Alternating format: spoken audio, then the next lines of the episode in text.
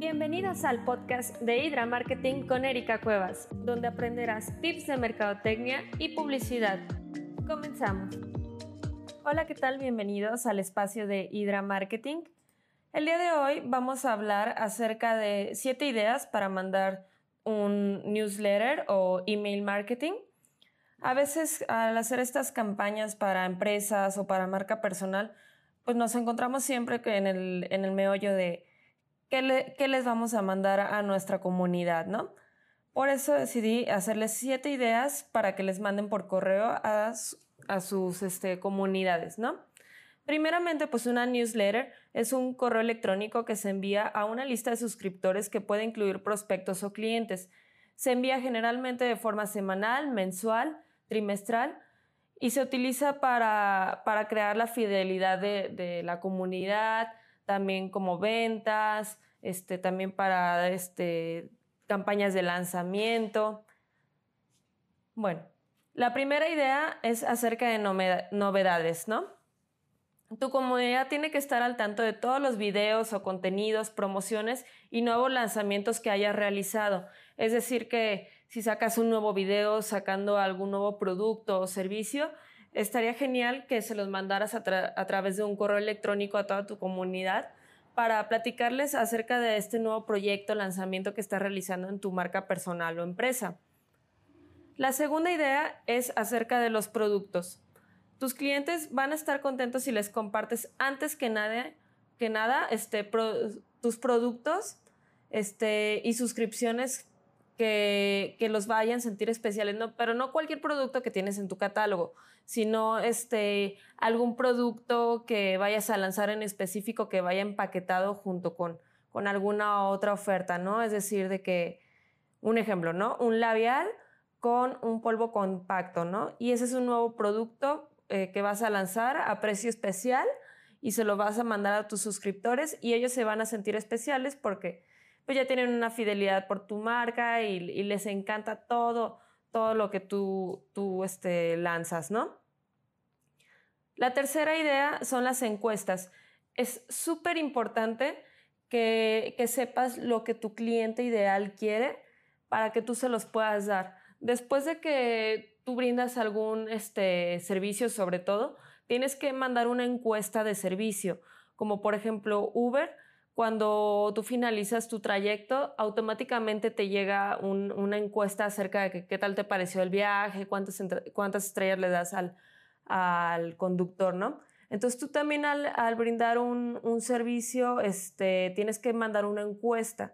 También si tienes alguna tienda, pues mandarles un correo, por ejemplo, el banco lo utiliza mucho de, eh, ellos automáticamente registran cuando tú entraste a una sucursal o a un, a un cajero y te mandan un, un, este, un mensaje preguntándote cómo fue tu experiencia en su sucursal.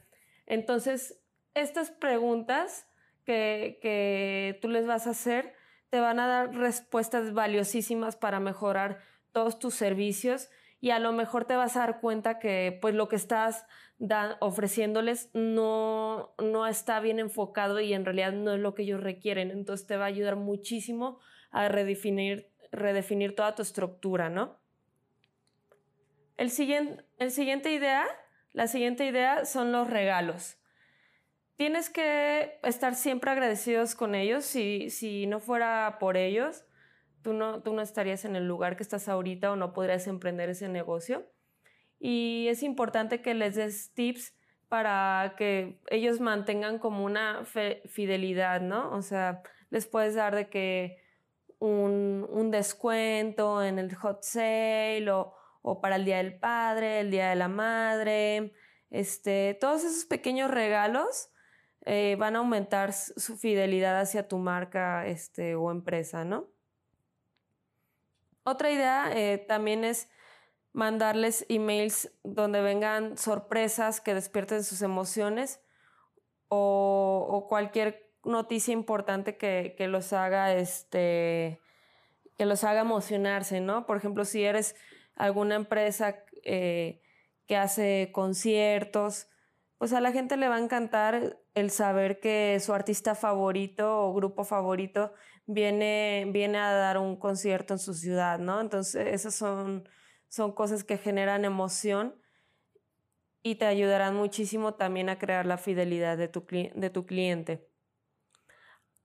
Eh, por, por, bueno, la sexta idea son los correos de bienvenida, que es algo súper importante que tengas automatizado junto con, con los correos de encuestas al finalizar los servicios.